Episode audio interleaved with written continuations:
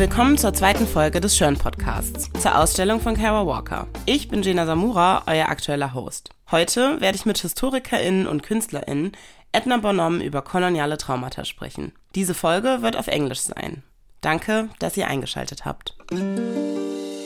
Welcome to the second episode of the Schirn podcast accompanying the exhibition A Black Hole is Everything a Star Longs to Be by Black American artist Kara Walker. I am Jena Samura, your host for the upcoming episodes. Kara Walker is best known for her silhouette cuttings, but also creates sculptures, paintings, and uses diary like entries to complement her work. Her artworks discuss themes like racism, slavery, gender, and torture. Kara Walker takes a look into the history of black people in America and connects it to the present.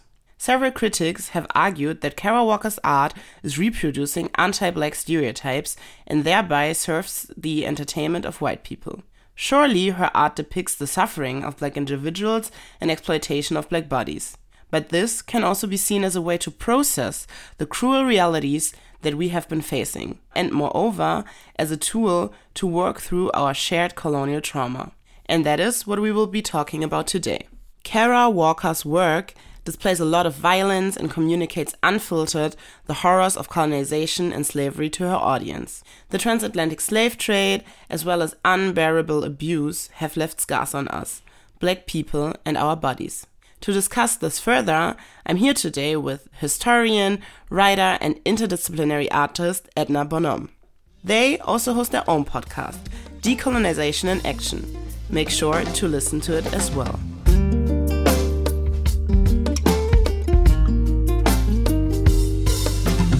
Hi, Edna. Thank you for joining the Schirn podcast today. I'm very happy that we have you as a guest and that you will share your knowledge with us. Among other topics, you work on trauma and memory. Can you first explain to us what trauma is and maybe specifically transgenerational or intergenerational trauma?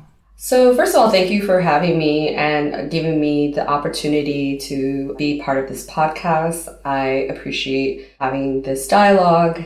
And as a historian and as a writer, I think it's so important to think deeply about these issues, especially as people live through various misfortunes, psychological or otherwise. And talking about trauma in many ways is important for us to be able to address ongoing structural inequalities that exist in the world and, you know, we need to leaven away from not talking to these issues towards really thinking about how what Audre Lorde refers to as institutional dehumanization and the ways in which it plagues various forms of life.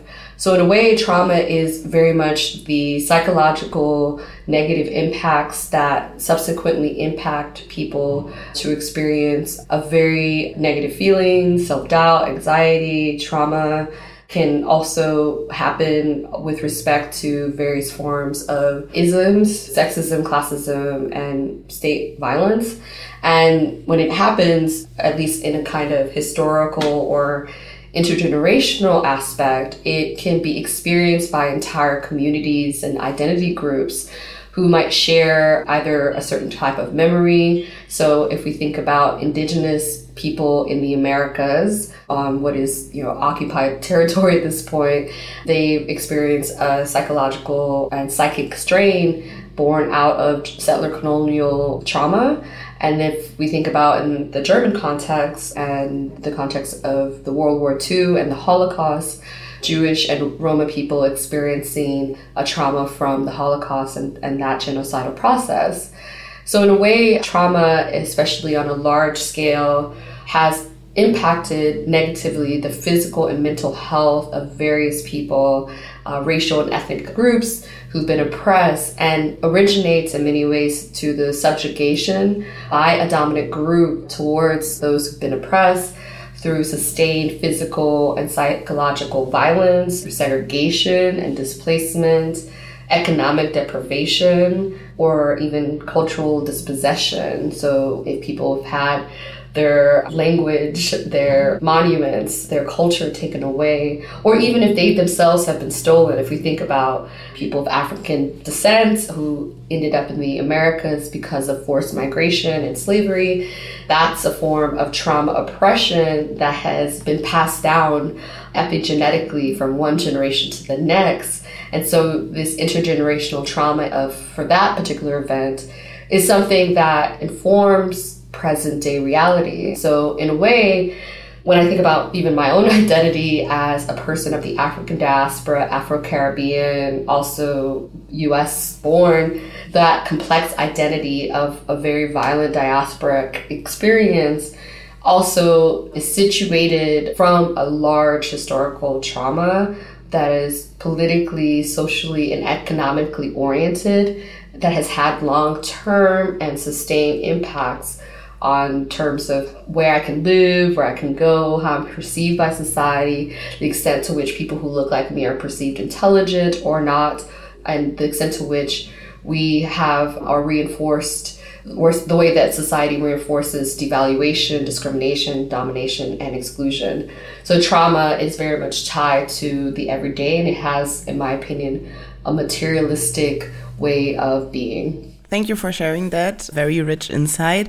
So, when we talk about what you said, collective trauma, which colonial trauma is one of, and you said it's transmitted in the DNA, but also through our actions, like how does it show in our daily lives, for example, as Black people in Germany? Mm. So, the German context is a bit distinct from the US context. So, I guess I'll talk a little bit about the German context, and insofar that you know, Germany I'm constantly learning and unlearning the history here. I would say that growing up in the US, when I was in primary and secondary school, we learned a lot about the Nazi period and how destructive that was to Europe, and specifically the anti Jewish sentiment, anti Semitic sentiment that was prevalent before the Nazi regime and even, you know, that exists today. And so I often just thought of Germany in that lens. And one of the things that I've learned more or to explore a bit in the German context, living here as a Black person, is the extent to which there were other forms of racialized violence carried out by the German Empire towards black people who live not just in Germany, but even abroad vis a vis the colonial dimension. So, if we think about the partitioning of the African continent and how that was very much decided here in Berlin, out the consent uh, or collaboration of African people, that was one of the many ways in which colonial violence was put on steroids. And that also set a tone in terms of how Germany and German colonialists were able to use their power and use their kind of scientific expertise to demarcate and create hierarchies of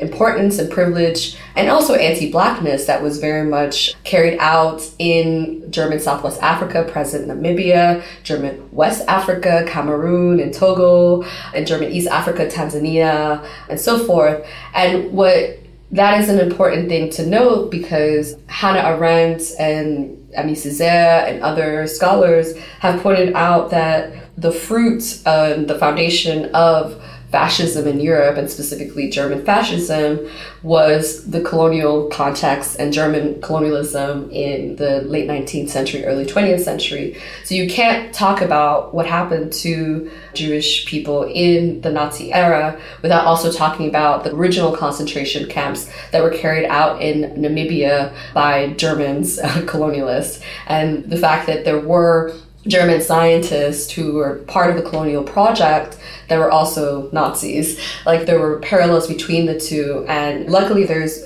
excellent work being done by people who are interrogating the links between those two histories and how they informed each other insofar that anti-blackness is very much part of the German kind of project, one could say. How that impacts people today obviously is also complicated, and there's work being done by people like Dr. Natasha Kelly, who's very much been writing about you know Afro-German experience as well as the history of Rasa, the history of Black people. Uh, Tina Campt's work has also looked at Blackness in Germany, as well as Tiffany Florvil. So the work is being done is excellent, and I just mentioned a few people, so I don't want to say that those are the only people, but clearly there's plenty but you know, turning that to a broader context, specifically like in my case, thinking about Black women's trauma, black people's trauma in the Americas that is very much enacted um, distinctly in through enslavement, uh, especially if we think about the bodily experience of forced labor, the bodily experience of captivity, the bodily experience of black women in the Americas, and I'm not just speaking the United States, I'm also speaking about the Caribbean and South America and Central America, where the forced reproduction of Black people during that period was a form of trauma. It also, the fact that there were people separating families very early on and people's languages were taken away from them, religion, forced conversions to Christianity a lot of that very much was you know tied to trauma. And it was driven by aggressive um, early capitalism that wanted to use the surplus and free labor of black people that is very much embodied and has repercussions today in terms of you know what the labor market looks like especially if we think about how black women and gender nonconforming people make 67 cents for every dollar that a white man makes in the United States. Um, and that that trend also impacts, you know, who has post-secondary education, who has low-wage jobs, who's perceived to be a care worker, who is involved in involved in caring for children and aren't able to be able to give be given certain resources. And then also, and this is the thing that really needs to be spoken about, who is more likely to have intergenerational wealth or intergenerational debt that is very much tied to race, colonialism, etc. So, in a way, if we were going to look at trauma, it's not just a psychological thing, but this material aspect of wealth, debt, and the, the need and the necessity for thinking about a reparative and you know basically reparations to account for that trauma on a systematic level Thank you so much for pointing out so many important aspects. I could jump in and what you said, especially the connection between German colonialism and then the Holocaust. I think that's forgotten a lot of times, at least in a public discourse. But then also looking at the Americas, what like bodily experiences black people have been made there historically that differ maybe from what black people in Germany have experienced due to slavery. And then also like this material aspect, which is like really, really important all of that violence and all these traumatic experiences that you just described are also shown in the works of Kara Walker. Like she's trying to find a way to communicate this to a broad audience through her works, especially, yeah, like the paper cards and the drawings. That is like an artistic way to process this trauma that is like also still inside her. And then for you, you're not a painter, but you're a writer, you're a historian. Like, how do you process the psychological consequences of our collective traumatization in your creative work? Also, academic work, of course.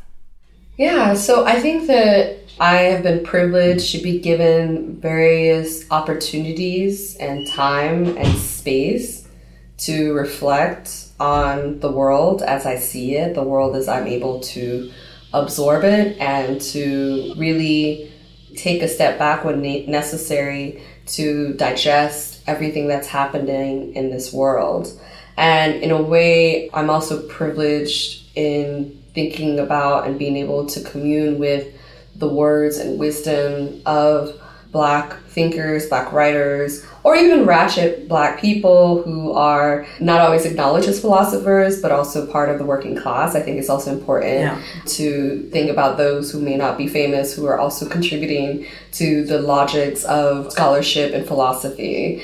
And one person who I look to who's the late writer Toni Morrison, who basically said, There is no time for despair, no place for self pity, no need for silence, no room for fear we speak, we write, we do language. That is how civilizations heal.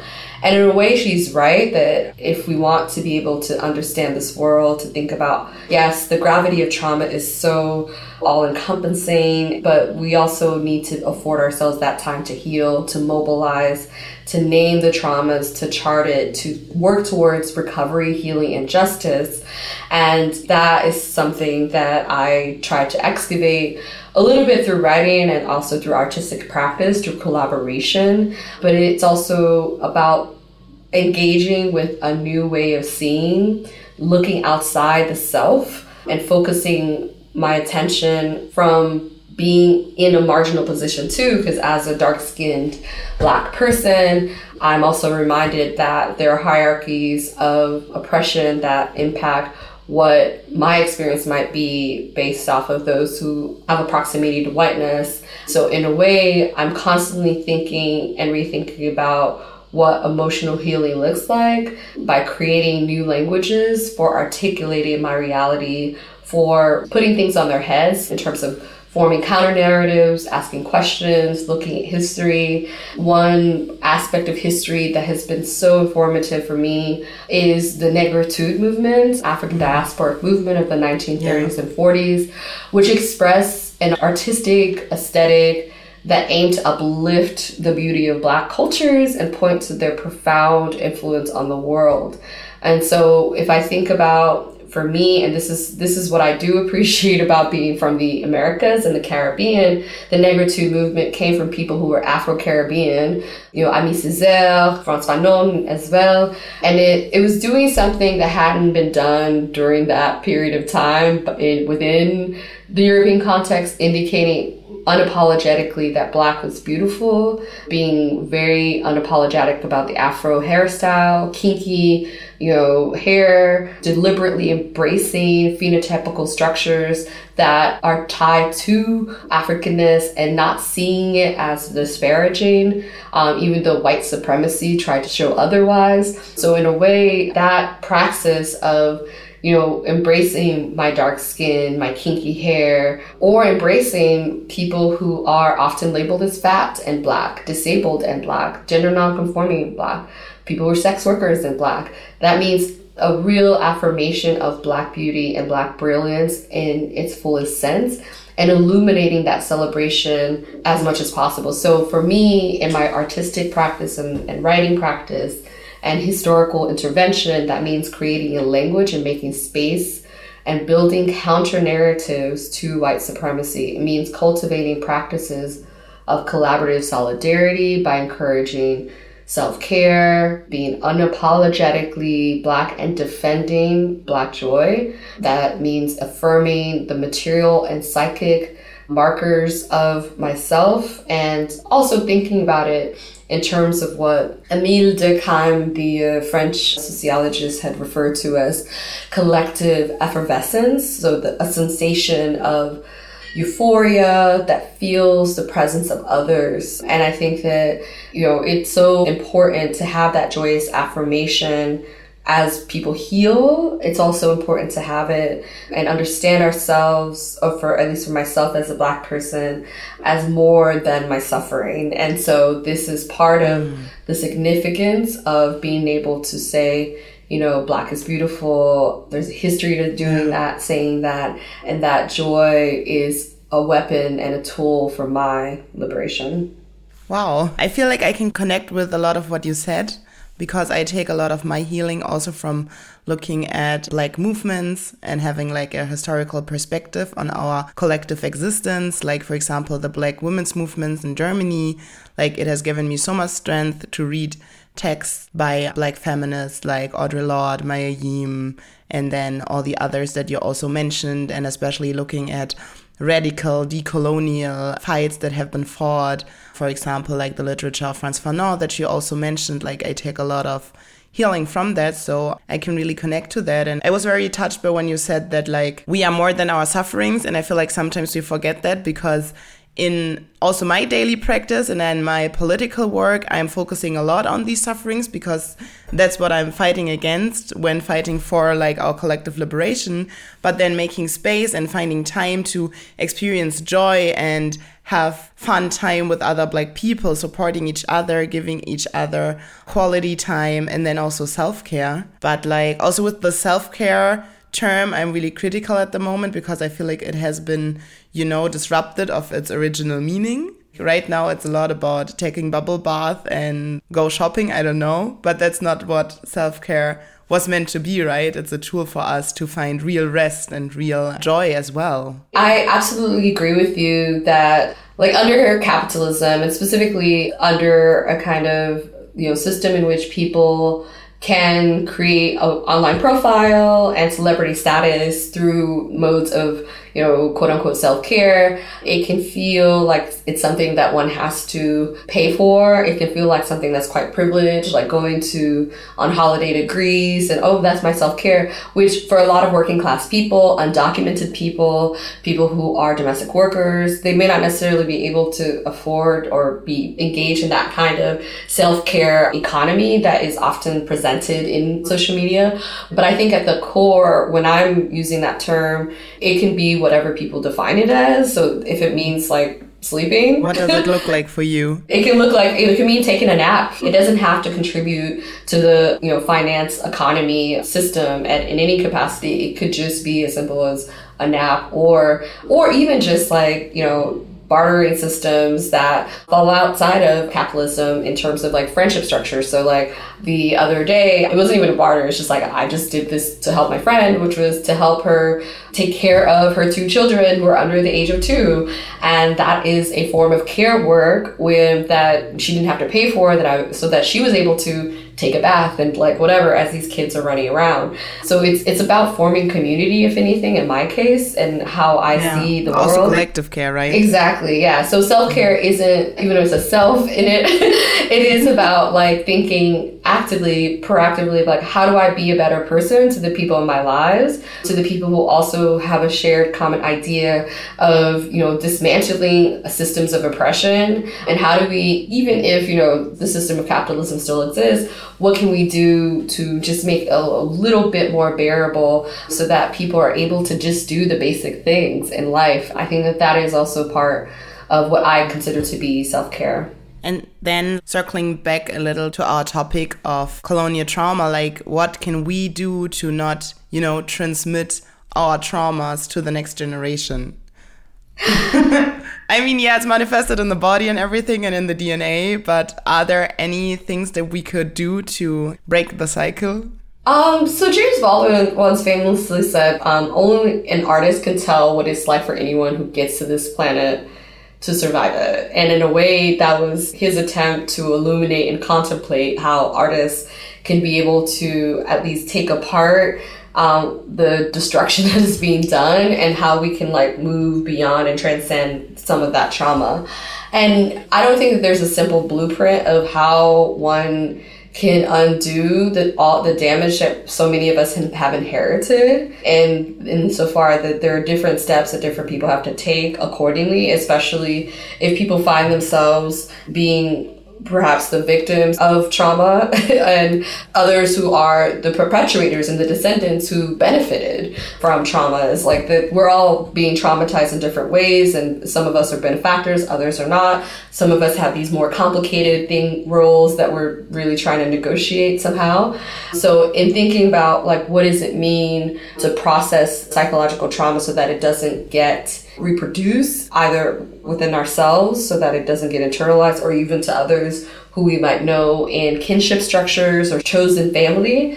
I would say that therapy is a good thing if people have that option. Psychotherapy can go a long ways, and I, I know and understand that it is a privilege to even have access to that on a global scale, and not because people don't want it, but because it may not be on offer depending on what people are, or if it is on offer, it may not be freely available because there's not a truly universal you know public health system that provides free yeah. healthcare on a global scale. And then like even if you have the access to healthcare then i don't know you need to find a therapist who's not re-traumatizing you especially if it's only old white male therapists.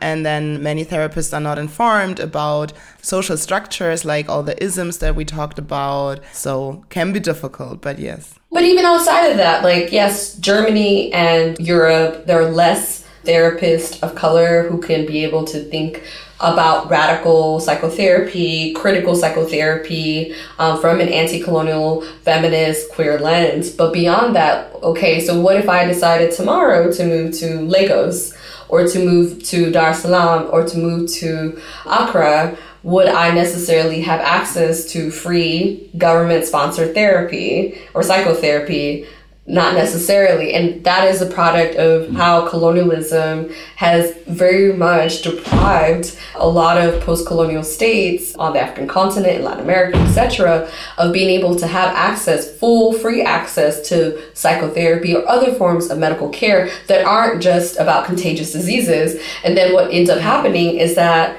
people just don't even have that access. At the same time, people also do have other forms of healing that are more connected to the traditions and the ethnic groups that are in existence in those spaces and have a vocabulary to deal with mental and other forms of healing. Do you have some in mind that you can share with us? Um, so when I think about, for example, a friend of mine who is Shona, so that is an ethnic group in Zimbabwe, she has rituals of healing that her grandmother taught her that are also tied to mental health relief and that is part of her tradition. It doesn't ally psychotherapy or say let's eschew psychotherapy but it is one of the many different forms of intersecting forms of healing that comes with seeking ancestral power, seeking ancestral strength to be able to deal with the physical world as we understand it.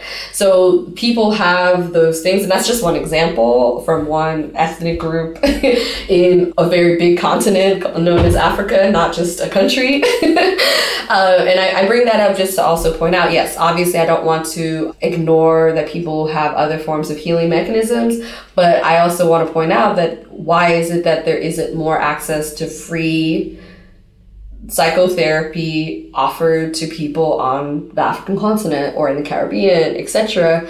And that disadvantage is also something to be noted. Obviously, there's also, you know, within the field of psychotherapy, there's also inequalities that existed, people being experimented on, forced admission into asylums. But at the same time, there's a lot of benefits to it. So obviously, it's a complicated thing, but I think ultimately the world we should be fighting for in my opinion should be a world in which people have everywhere free access to health care both physical and mental of their choosing. And as it currently stands that's not where we're at. And if from europe I, I would say that we need to be ensuring that that europeans provide that care and provide the money and resources not just loans through the World Bank or the International Monetary Fund, but systematic infrastructure so people can get full access to care. Thank you. Let's use this as a closing statement that we can all take home and use as a vision for our future engagements in the society. Thank you, Edna, so much for sharing your knowledge with us. I have learned a lot from you, even in this little time that we had together. And I thank you so much for coming on the podcast. Thank you so much for having me.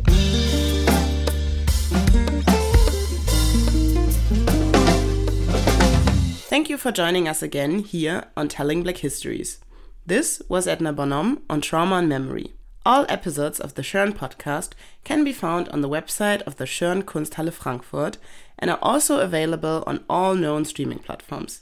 I am Jena Samura. See you next time. Danke, dass ihr heute dabei wart bei der zweiten Folge von Telling Black Histories. Ihr habt Edna Bonham gehört zu Trauma and Memory. Ich bin Jena Samura, euer Host, und wir hören uns beim nächsten Mal.